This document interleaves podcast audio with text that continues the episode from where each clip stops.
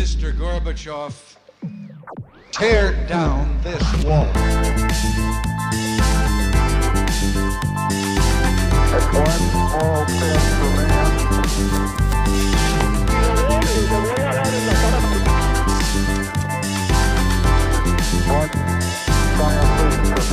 Hola, buenos días a todos y bienvenidos a un nuevo programa de Caparchando. Hoy, hoy, hoy vamos a hablar de un tema bastante controversial, un tema que he venido discutiendo con nuestro invitado hoy por mucho tiempo, y es la debacle de Estados Unidos. Para nadie es un secreto que Estados Unidos no pasa su mejor momento, y como dicen por ahí, cuando Estados Unidos estornuda, todo el mundo se resfría.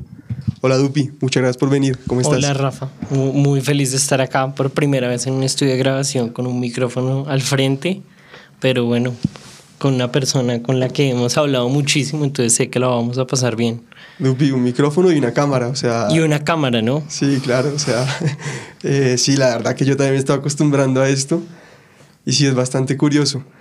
Dupi, este es un tema del que venimos hablando, creo que desde que nos graduamos, graduamos del colegio, y es, digamos que la gente hoy en día no le gusta mucho leer de historia y creen que los órdenes mundiales no cambian, pero hay muchas y lo venimos discutiendo bastante, muchos argumentos para decir que, que Estados Unidos está en decadencia. Tú lo ves más desde un lado institucional y yo lo veo más desde un lado cultural y como de, de lo que está pasando con la gente en general. Pero explícame, tú fuiste el que me hiciste como el pitch para este tema, ¿cómo- ¿qué es lo que tú estás viendo en- de carácter institucional de Estados Unidos que te lleva a esta conclusión? Yo, yo al igual que tuve un tema, eh, un tema que, un- una parte de la crisis o del debacle que es institucional, eh, veo un Congreso de los Estados Unidos que es incapaz de legislar, que es incapaz de construir reformas estructurales de cualquier tipo.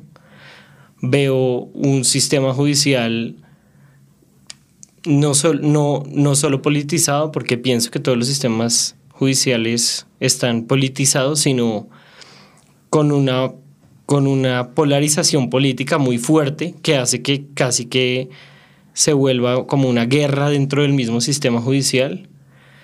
Y también veo unos partidos que están totalmente desdibujados en, con luchas internas. Veo que las instituciones más básicas de lo que siempre conocemos como Estados Unidos han perdido toda la credibilidad interna y, ex- y externamente. Es decir, ya nadie, ya la mayoría de los estadounidenses no creen en su Congreso, no creen en sus instituciones, no creen en sus cortes, pero también alrededor del mundo ya nadie cree en Estados Unidos como un árbitro de la democracia, como un líder de la democracia, como un- una, una estrella del norte a la cual seguir en temas económicos, políticos, lo veo interna y externamente. Pero yo también veo la crisis que trasciende lo institucional. Yo creo que en Estados Unidos se perdieron los valores centrales de lo que Estados Unidos siempre ha sido, que yo podría decir que son democracia y son el liberalismo. Y yo veo una gran crisis en el liberalismo estadounidense. Creo que se está desdibujando ese liberalismo y pienso que la democracia como rasgo esencial de lo que es Estados Unidos también está perdiendo su credibilidad y su legitimidad como sistema político eh, esencial en un, en un Estado de Derecho como el, el estadounidense. Dupi, ahí, ahí hay muchas vainas en lo, que, en lo que me estás diciendo y primero ya vamos a hablar de todas, pero quiero empezar a hablar por lo de las cortes. El otro día estaba viendo un documental que se llama Supreme Reven- Revenge, o sea, Revancha Suprema, y hubo un, un caso en, digamos, 1989, si no estoy mal, con un, un juez que, que Reagan nominó, eh, que fue, eh, en este momento no me acuerdo bien el nombre, la verdad, pero creo que es Breyer, si, si no estoy mal, pero, pero e- era un miembro de la Federalist Society, que es un, miedo- un- como un, un órgano de constitucionalistas eh, americanos que creen mucho en, el, en, el, en una teoría eh, constitucional que hay en Estados Unidos, que es el origina- originalismo, y que ellos creen que la constitución debe ser interpretada tal y como dice, y su gran exponente es Scalia, que para los que no les gustan estos temas, Scalia es como la eminencia moderna del constitucionalismo americano. Y en este documental hay un tipo muy interesante que se llama Frank Lutz, que es un, un tipo que se dedica a, a hacer encuestas y, y tiene este trabajo, y decía que lo único que terminaba de unir a Estados Unidos, por más de que el Congreso estuviera dividido por épocas y eso, era su sistema judicial. Pero con estas nominaciones, que fueron eh, la que te dije este juez, que no me acuerdo el nombre, la de Clarence Thomas, la de... y después Yo la de... creería que es Alito, de pronto, porque Breyer es liberal. No, pero fue uno que no alcanzaron a nominar. Ah, no. Brian no, No, o sea, no es que ese es el tema, que su nominación no pasó, si me entiendes, no llegó a ser Sí, sí, Supreme sí. Court, no me acuerdo, pero el documental empieza ahí, toca mirarlo bien, quién es, para que, pues, para que la gente pueda ver. Y fue algo, y digamos que una cosa que hicieron, pues los, los demócratas, fue que usaron la corte como un mecanismo para pasar sus causas políticas, que se tenían que hacer por vía legislativa. Entonces fue como lo del aborto, que mucha gente cree que tiene que primero regularse a nivel legislativo, lo pasaron a hacer por, el, eh, por, eh, por la corte. Entonces para la gente que no, no le gusta el derecho y solo quiere entender bien lo que estamos hablando, aquí dos, dos nerds, es que el, el aborto se tenía que hacer por ley, una ley que pasaba por mayorías en el Congreso. Los demócratas vieron que este camino no iba a ser. Entonces comenzaron una cosa que era como el activismo judicial, que pasaban todas sus, sus normas por eh, su- las causas las pasaban por ahí y entonces un fallo de la corte hacía que el aborto se, se volviera legal. Y lo que pasó ahí fue que la mayoría, tener, son nueve jueces en la Corte Suprema de Estados Unidos. Y tener, y, para, y lo que pasa es que el presidente los nomina y el Senado lo, lo ratifica. Y para esto lo que necesitaban era tener las mayorías en la Corte para que siempre los fallos fueran a su favor. Y entonces cuando ganó Reagan y cuando después ganó Bush primero, apoyaron, fueron muy duros en la nominación de Clarence Thomas, porque alguien que quitaba el balance de la, de la Corte Suprema. Y Clarence Thomas, a pesar de ser afrodescendiente y cumplir con muchos parámetros, es la figura más maltratada en la política americana y lo ven como un diablo porque es, digamos, como él mismo dice, un afrodescendiente que se anima a pensar distinto. Y para mí esta fue la primera crisis, la crisis del sistema judicial. Después lo vimos con, con Neil Gorsuch en el 2018, creo que fue. Y después lo vimos como cuando se murió Ruth Bader Ginsburg, Trump nominó la tercera sin ni siquiera dudarlo. Sin ni siquiera, no, eh, aunque creo que Trump dio unas declaraciones ahí donde se veía que él, él tenía como un pesar por la muerte de Ruth Bader Ginsburg. El cuerpo ni siquiera estaba frío y Trump nominó su tercera juez, se ratificó y ahora tenemos Corte, Su- Corte Suprema Republicana 6-3.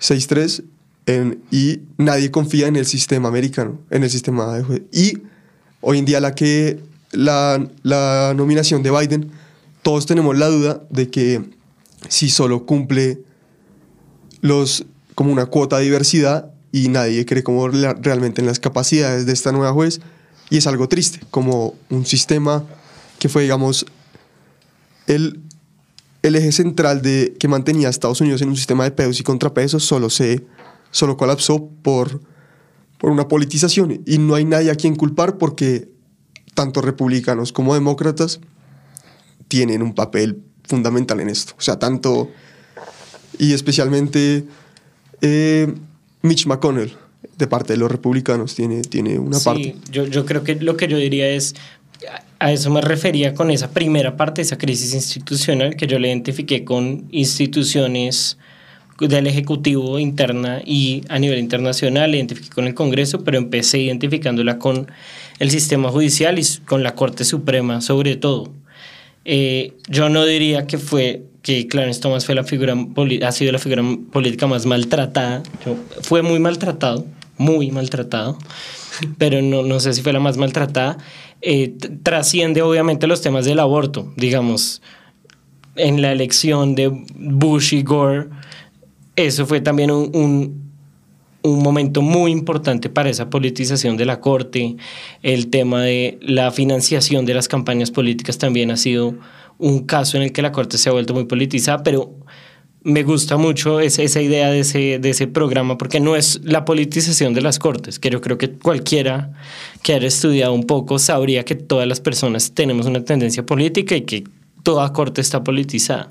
Es una politización extrema, revanchista, polarizada y no es una politización de los jueces en sí mismos, sino que está asociada a los partidos políticos y a las elecciones. O sea, es tan politizado, electoralmente politizado. O sea, no es una politización de este es un juez liberal, este es un juez progresista, este es un juez que cree en el originalismo, en el textualismo, en No, los es- valores. Es, electoral. Y es, con sevicia. es con sevicia. Y lo Y que pasó con. Mitch McConnell de, no, vamos a esperar un año para ver si Trump gana y nominamos a nuestro juez, es muestra de ello. Sí. Que hayan forzado a, a, a Breyer, ahí sí, a renunciar para nominar a Ketanji Brown ahorita, claramente es muestra de eso.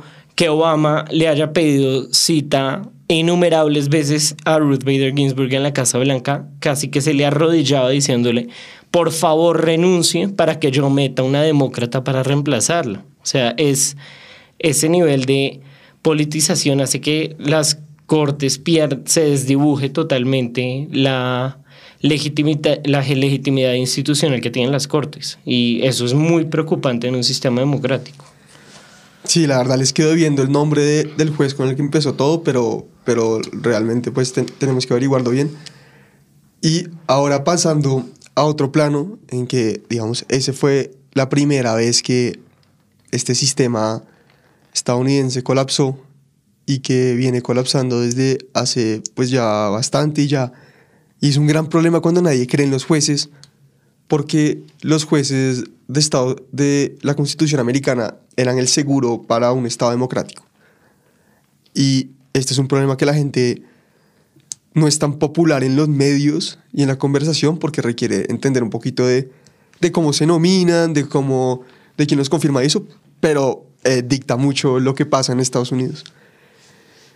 Y bueno, Dupi, ahora vamos ahorita a hablar como del tema de internacional, que es algo que a ti te interesa mucho, pero lo, lo vamos a dejar un poquito para después porque es como más actual, porque la gente tiene muy fresco Afganistán, Ucrania y eso. Pero hay, hay un tema que realmente lo quería discutir porque es muy de nuestra generación y es de lo que del colapso de la clase media americana. Digamos que hay, hay muchos factores para mí el hecho de que digamos que en, en los años 90, no sé cómo lo veas tú y te, te voy a botar mi teoría del caso, que y es que en los años 90 con Reagan se hizo una como una desregularización de los derivados financieros y del sistema financiero que fue una gran uno de los grandes pues fue un- un- una de las causales para que la crisis de 2008 ocurriera. Pero lo que pasó es que en Estados Unidos que era un país tan industrial donde se hacían como las plantas de Ford y eso pasó a que la principal industria de Estados Unidos fuera el sector financiero y esto llevó primero a que se generara, hace que se generaran muchas desigualdades y segundo a que la gente viviera endeudada. La tarjeta de créditos permitió subir los estándares de vida, pero ahora hay una realidad en la nueva generación millennial que dicen que los millennials se quejan mucho, pero a veces, y pueden tener razón los que dicen esto, pero yo me pongo en la piel de muchos millennials que se gradúan después de cuatro años y que ven que tienen una deuda de 100 mil dólares.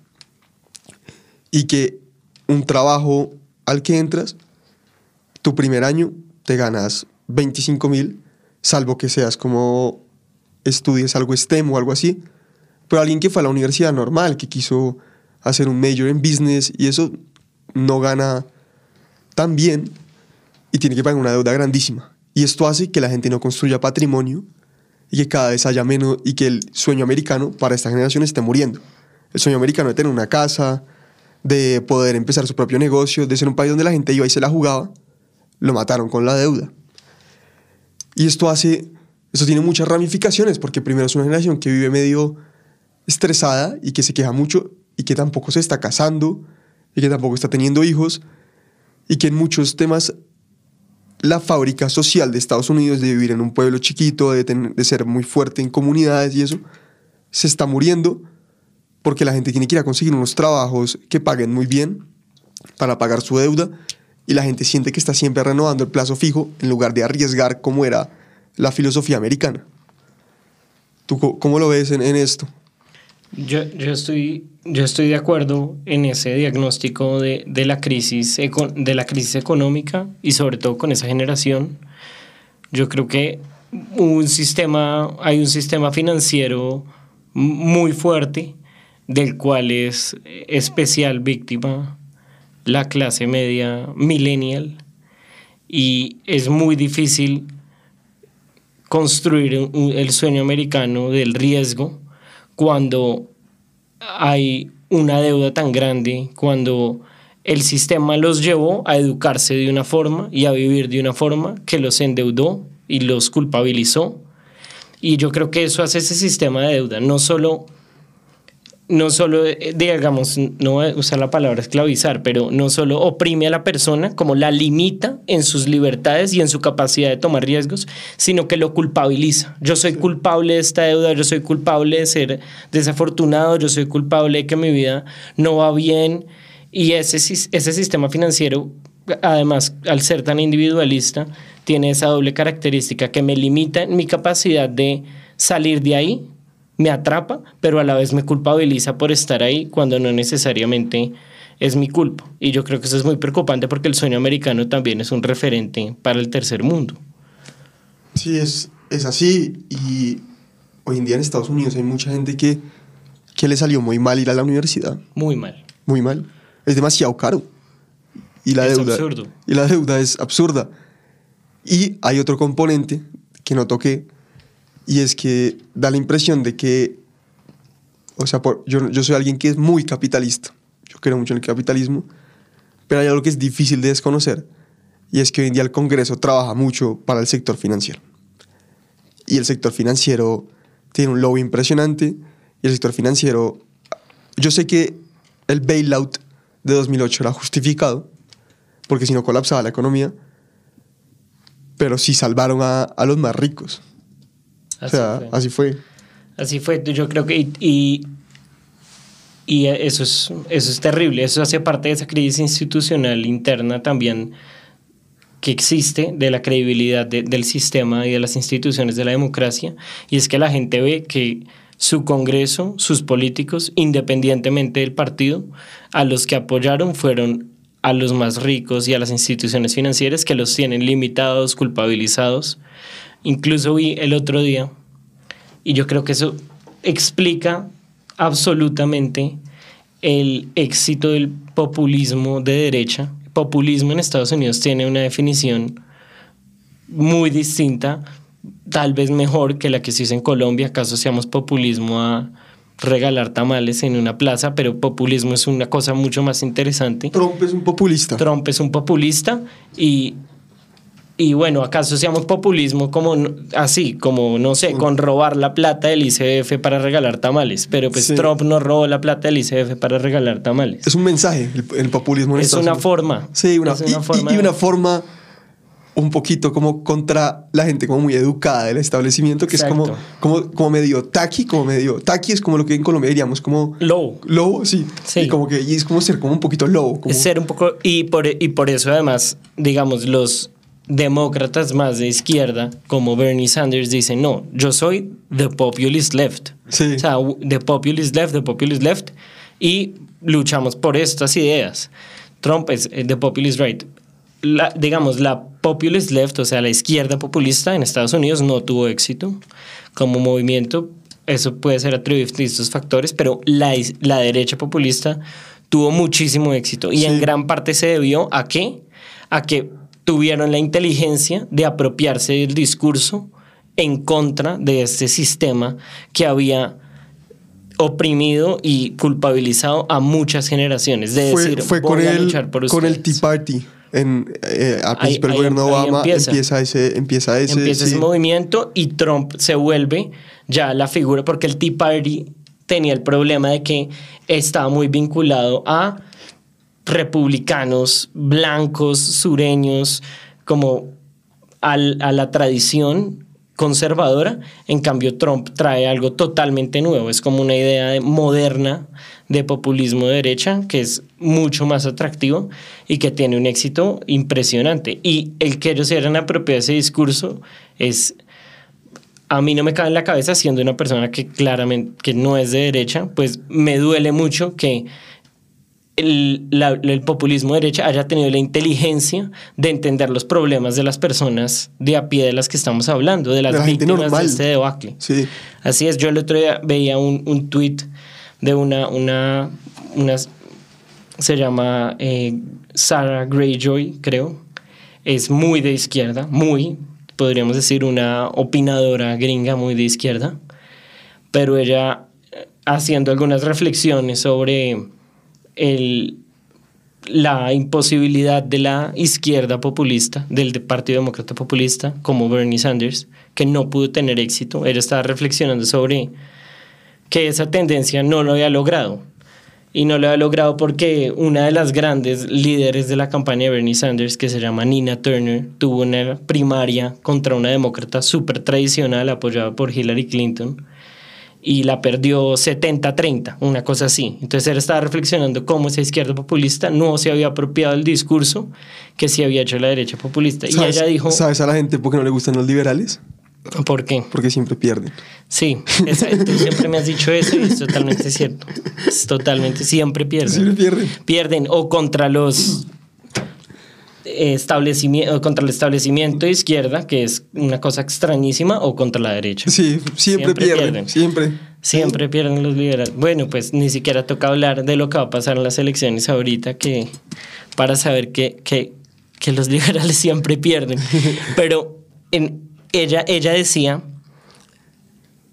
porque Trump en la mitad de la pandemia me congeló mi deuda estudiantil, pude pensar en una idea de negocio, sacar un préstamo, abrir un negocio, tener éxito y hoy, si me, si me reanudan la deuda, no creo que pudiera pagarla porque es una deuda enorme de ciento y pico de mil dólares con la universidad, pero sé que podría pagar la deuda y vivir una vida. Si Trump no me hubiera congelado la deuda, no hubiera tenido el tiempo ni de pensar en la idea, ni de arriesgarme a pedir un crédito, ni de abrir el negocio. Es que mira, a mí me empezó a gustar mucho Trump cuando él se lanzó por rebelde y por llevar la contraria. Porque me encanta. Ahora, cuando fue presidente, no me gustó tanto. Y hoy en día, después de lo que pasó en el Capitolio, no me gusta. Me parece que si uno le sigue gustando Trump, tiene que ir a un punto muy extremista hoy en día. Sí, a mí nunca me gustó. Pero En ningún punto. para mí no hay nada más. Cuando alguien me dice que Trump es un estúpido, me parece que su argumento no tiene ninguna credibilidad. Y te lo voy a explicar por qué. El tipo identificó que los neocons, como Paul Ryan y como toda una ala del Partido Republicano, eran muy pro libre mercado ciegamente. Y Trump, aunque era un billonario, logró identificar gente que había perdido en el libre mercado. Porque a la gente educada le encanta el libre mercado, pero porque a nadie, a ningún abogado de una firma importante de Estados Unidos o Colombia, le dicen, usted renunció porque encontramos un tipo en Asia que hace su trabajo por una fracción de lo que usted lo hace. Eso simplemente no pasa, no le pasa. Y Trump identificó a esta gente y logró darles un mensaje. Entonces, cuando tú logras un mensaje tan elocuente como Make America Great Again y lo logras que sea tan... Porque todo el mundo sabe, o sea, nadie, nadie se acuerda de Hillary Clinton, Stronger Together. O sea, nadie se acuerda. O sea, la, hija- la hija gastó billones de dólares en consultores políticos para eso, para eso, para un mensaje del que nadie se acuerda. No, después salió I'm with her. Después, es- I'm es- with her. sí, sí, es sí. que incluso lo cambió, es que también. Sí, también. Y en cambio, Make America Great Again fue una marca. Entonces, para mí, Trump fue muy inteligente en eso, en, en cómo se movió. Y digamos que hay, ahora aquí ya abordando el otro tema del que tú querías hablar, tenemos que evaluar la política internacional de Trump. Es, sale muy favorecido Trump con lo que ahora ha pasado con Biden.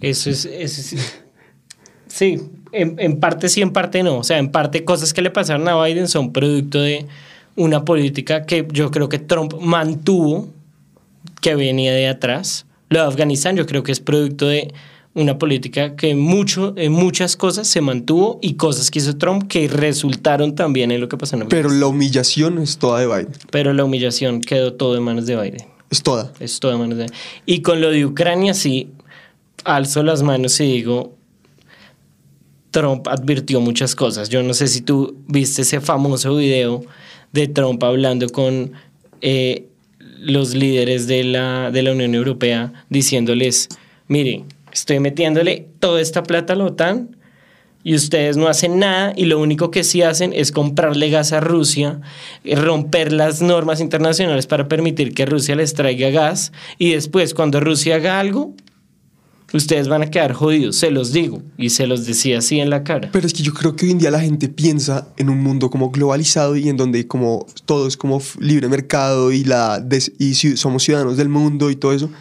Y hay veces que hay gente en el mundo que es mala, como Putin, y hay Sí. que ser independiente de energía para cuando esa gente lo quiere joder a uno, poder pensar como el mundo no es solo eh, globalización y que todo es riqueza y eso, sino que hay que pensar un poquito como en cómo organizamos una sociedad que funcione en el momento de emergencia. Entonces, eso creo que fue en lo que Trump estuvo acertado. Pero digamos que hay una cosa con Biden que mucha gente, y mucha gente como de la, de la inteligencia, como dice Thomas Sowell, quiere esconder, y es que hoy en día tener a Estados Unidos como aliado es una incertidumbre. No sabes cómo va a responder. Porque a los, a Afganis- a los afganos los dejaron en manos del talibán y a Ucrania en manos, pues Ucrania creo que ahorita ha resistido y todo eso, pero con Ucrania no se portaron bien. Las sanciones económicas y todo eso, pero da la impresión que, que no por ser aliado de Estados Unidos estás a salvo.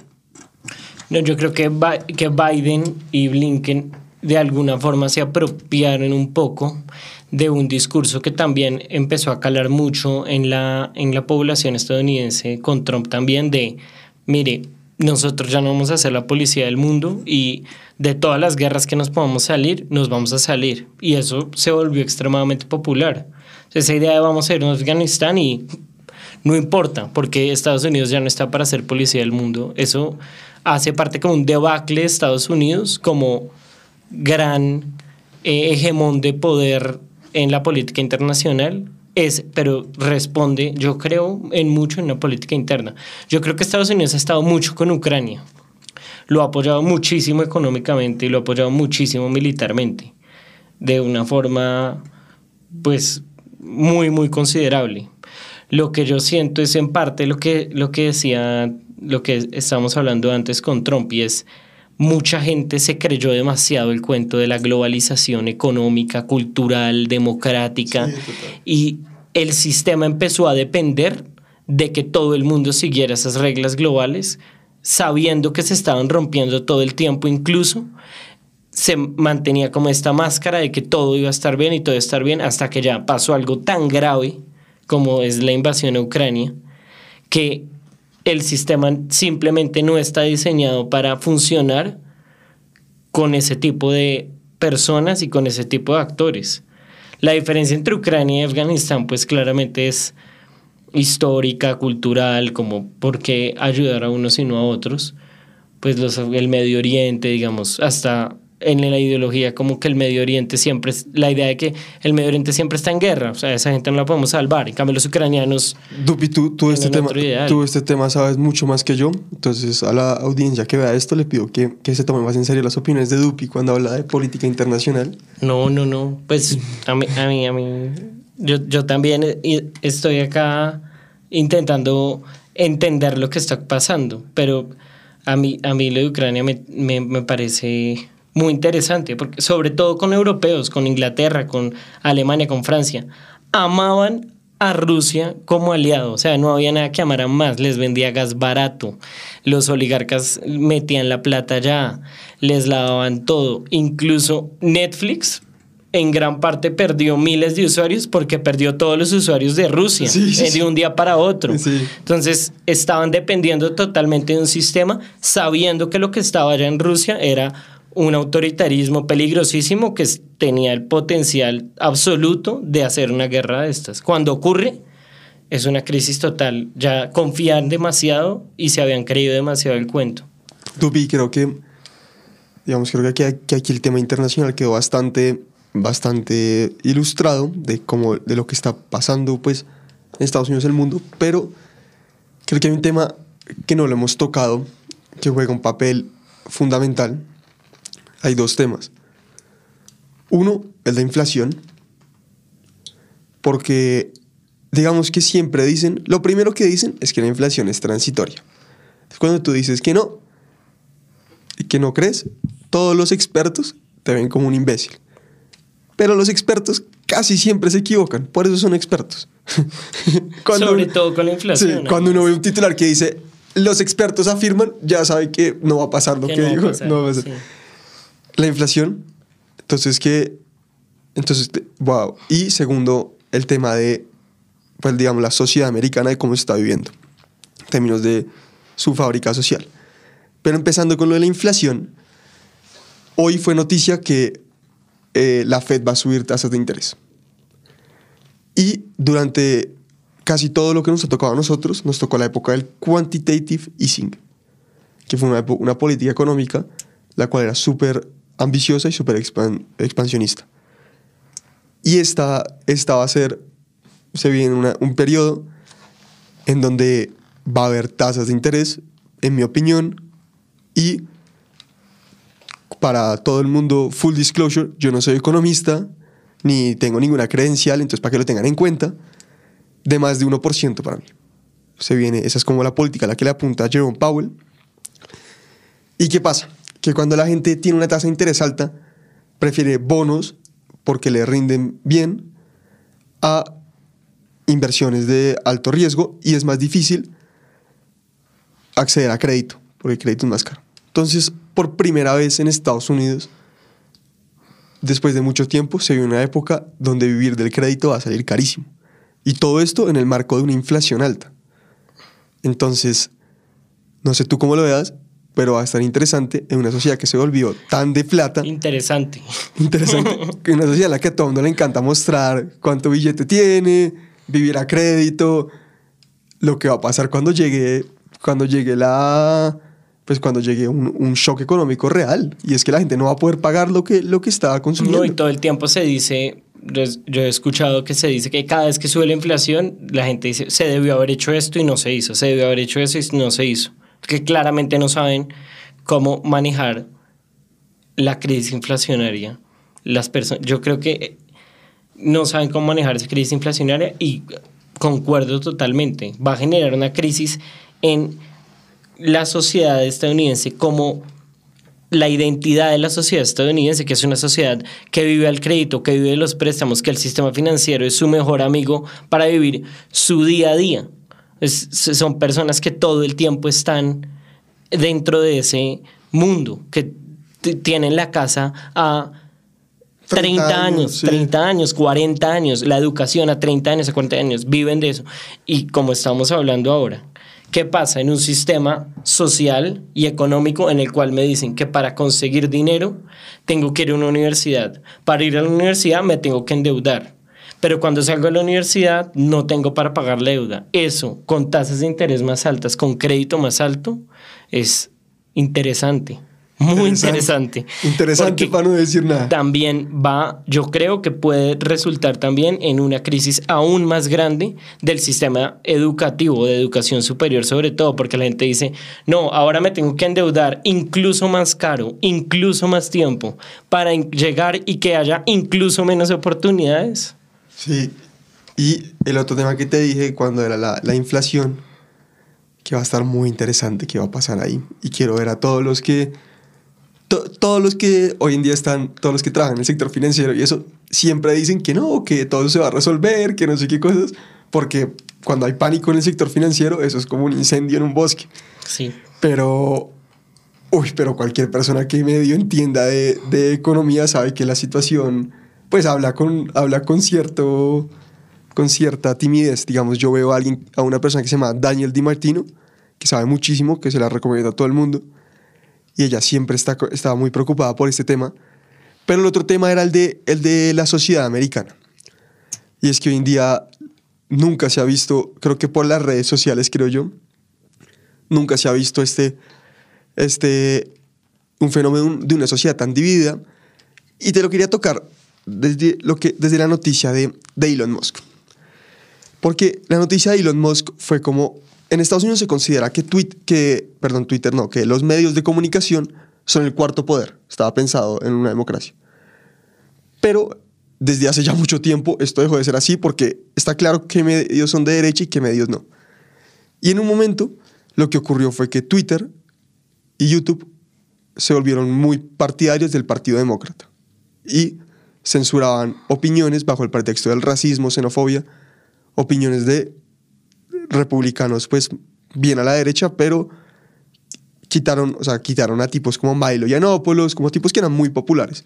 ¿Tú estás de acuerdo con eso? ¿Con, Yo con que... estoy de acuerdo en que se censuró la extrema derecha y también se censuró la, la extrema izquierda. Definitivamente. O sea, hay líderes de izquierda y opinadores de, de, de, pues sí, de lo que podríamos llamar extrema izquierda que fueron censurados sobre todo en Twitter. En YouTube de pronto se Pero, fue un poco digamos más que- desigual hacia un lado. Y Twitter, ahora con este tema, en este tema no, tú y yo estamos bien en desacuerdo, entonces antes de votar cualquier afirmación, quiero que estés de acuerdo, creo que Twitter fue, Twitter se escaló cuando censuró a Trump. Yo no estoy de acuerdo para nada con una censura permanente de Trump. En eso podemos estar de acuerdo. Creo que ahí se volvió que ya no era un sitio de free speech, era un sitio con un tinte político claro. Sí, Elon Musk decide comprar Twitter. Y en Twitter se ve todo lo que es la sociedad americana y de cómo hoy en día la gente solo está enloquecida por la política.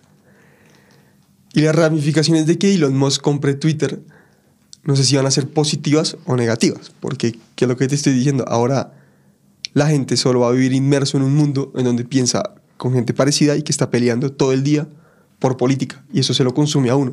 Yo fui parte de eso hace como dos años, después me tocó decir, bueno, no más, porque... fuimos parte casi al mismo Sí, tiempo. sí, sí. además. Digo, me estoy volviendo loco, güey. O sea, no, no, sí, no yo más. también me volví loco. Me volví loco y, y es lo que le está pasando a mucha gente en Estados Unidos que vive como en. No pueden ver algo si no es política. Y digamos que en términos culturales, ya nada en Estados Unidos, no hay ninguna institución deportiva o de entretenimiento o alguna serie que no tenga algo divisorio políticamente. O sea, la NFL tiene a Kaepernick, la NBA tiene a LeBron James, que con China y con todo eso siempre ha estado controversial. Tiene todo el tema, todo el deporte está inmerso en los Black Lives Matter.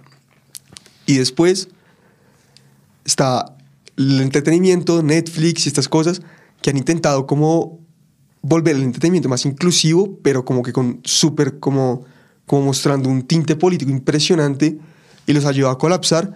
Entonces como que en Estados Unidos no hay nada en lo que la gente pueda estar de acuerdo y solo disfrutarlo, sino que todo tiene como un palazo a alguien políticamente. ¿Tú cómo lo ves? Sí, yo pienso que siempre los medios, la los deportes, las representaciones culturales han tenido un contenido político, eh, siempre, pero yo sí veo, y de nuevo se parece a lo de las cortes, que la política electoral partidista está metida en todo, y eso es, peli eso no, no es peligroso definitivamente porque resulta una sociedad que solo puede pensar en eso y que define su identidad a partir de eso y que define al otro y al otro muchas veces su enemigo a partir de eso, pero también tiene un riesgo y es que se vuelve peor. O sea, es peor una serie y una película en la cual detrás de esa serie o esa película hay una agenda de política electoral. Se vuelve malísima. Se vuelve mala. Malísima, porque dice- Incluso casi siempre las mejores series son las que evidentemente dijeron quiero hacer algo bueno, interesante, político, sí, pero no me voy a meter con una agenda de política electoral no, detrás. sino como es. Y cuando esas y cuando es así salen buenos proyectos culturales, pero eso es peligrosísimo. Es peligrosísimo que todo se politice porque la gente empieza a poner eso por encima de algo que yo mencioné al principio y era valores esenciales. Entonces, yo veo gente en la derecha en los en- y, y personas republicanas que por ese extremo partidismo revanchista ya no creen en la democracia. Y lo dicen explícitamente, no es que a mí ya no me parece que el que más votos tiene es el que deba ganar. Pues los, de, los que atacaron el Capitolio. A mí ya no me parece que el que más votos tenga es el que debería ganar. A mí me parece que si no, que podemos votar, pero si no gana el que yo creo, pues no me gusta el sistema democrático. O que abiertamente deberíamos ah, tomar medidas para que ciertas personas no puedan votar y lo dicen explícitamente. Y también veo, y ahí sí me muevo al ejemplo de Twitter, personas en la izquierda, personas supuestamente liberales, que están en contra de la libertad de expresión. O sea, ¿cómo puede ser que tengamos estadounidenses en, una, en un gran lado que estén en contra de la democracia y otros en contra de la libertad de expresión? Libertad de expresión es la base de de la sociedad americana en muchos sentidos. Yo el otro día estaba discutiendo, yo he pues, discutido esto con mucha gente. un segundo para ilustrar tu punto, cuando hay veces que uno no entiende por qué en Estados Unidos dejan que los nazis hagan manifestaciones. Y eso fue en Charlottesville. Y eso tiene una historia detrás, es que en el año 52, en la posguerra, ahí vivían muchos judíos y los grupos neonazis hicieron una demostración justamente para esos judíos.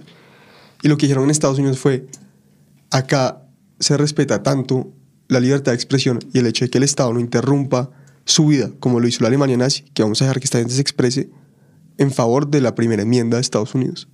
Y por eso es.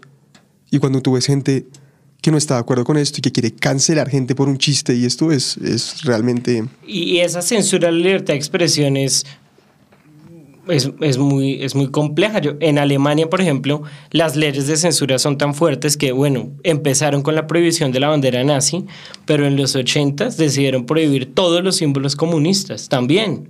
Y ahí sí, la izquierda, que había abogado tanto por censurar la bandera nazi, se quedó quieta. ¿Cómo así? Ahora un partido no puede tener una flor, ya no puede tener, pues obviamente, la bandera comunista clásica soviética. Y esa censura es muy peligrosa. Yo no creo para nada en, esas formas de censura y lo que dice Elon Musk, porque la gente también llega con las percepciones, yo he peleado con esto sobre todo con gente liberal, es yo quiero que Twitter tenga tanta libertad de expresión como la ley permita.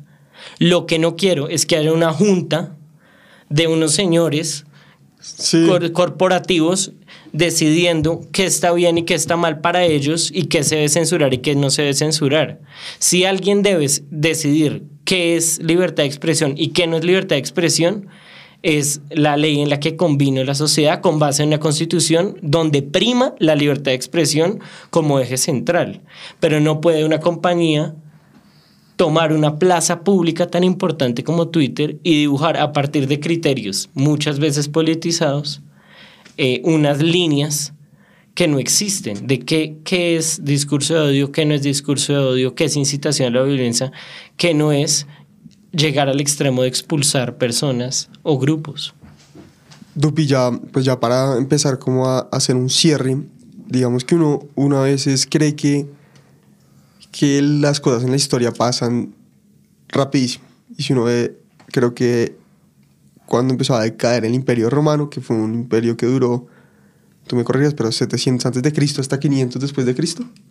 Depende si uno cree que los bizantinos siguen siendo romanos, pero sí, más o menos. Aquí el historiador, pero bien, o sea, términos generales. Sí, sí, sí. Eh, se demoró casi 150 años en terminar la caída. En, y esto va a pasar paulatinamente, pero digamos que en un momento era España. España fue en un momento el, el, eje del mundo. En un momento fue Inglaterra.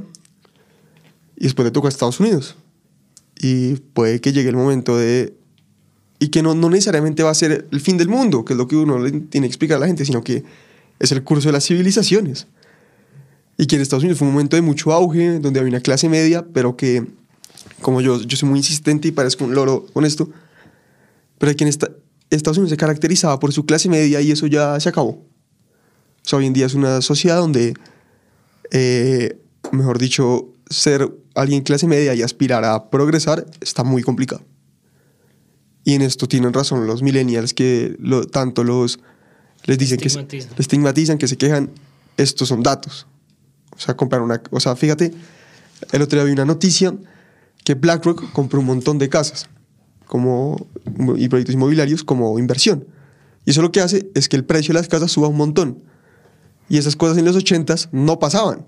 La gente, el precio de las casas iba acorde a una... El mercado. Sí, ya que el abogado, los abogados les está yendo bien, compran casas, no que unos tipos de 10 billones de dólares compraron 3 billones en casas.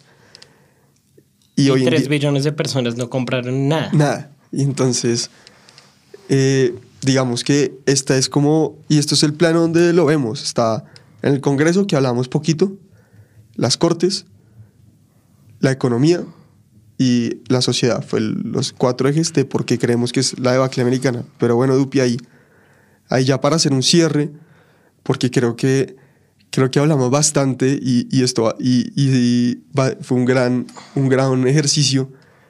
Pero ¿cuál es tu predicción de lo que va a pasar en- de aquí a cinco años? Como ves ahorita las midterms de, de noviembre, Arrasan los republicanos. arrasan, y, y después las presidenciales, ¿cómo las ves?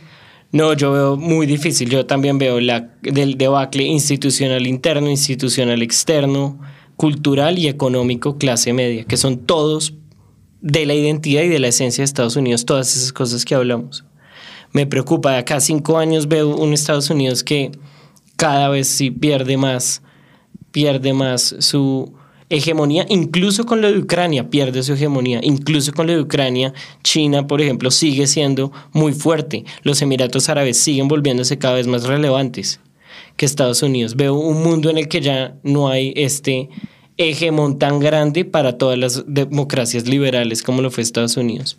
Y veo unas elecciones presidenciales en las cuales si los demócratas no, no, si, si el proyecto demócrata populista, que también es muy peligroso, no tiene éxito, Trump o, o Trump en cuerpo ajeno volviendo al poder, y no sé eso en qué resulte cultural, política y económicamente, porque puede ser muy grave, sobre todo en los estados liberales, una nueva victoria de Trump. Bueno, Dupi, yo te voy a lanzar mi, mi predicción y es una sandunga, sandunga en los midterms. Sandunga. O sea, mejor dicho, una vaina que es que se recuperan, sena- o sea, se recupera las mayorías en las dos por amplio margen. Supermayorías. Supermayorías. Es más, Yo también veo eso. Yo creo eso y te voy a decir que el próximo presidente de Estados Unidos está en Florida y se llama Ron DeSantis. Yo- Para cerrar ahí. Ese es el, el en cuerpo ajeno. Bueno, muchas gracias, Dupi.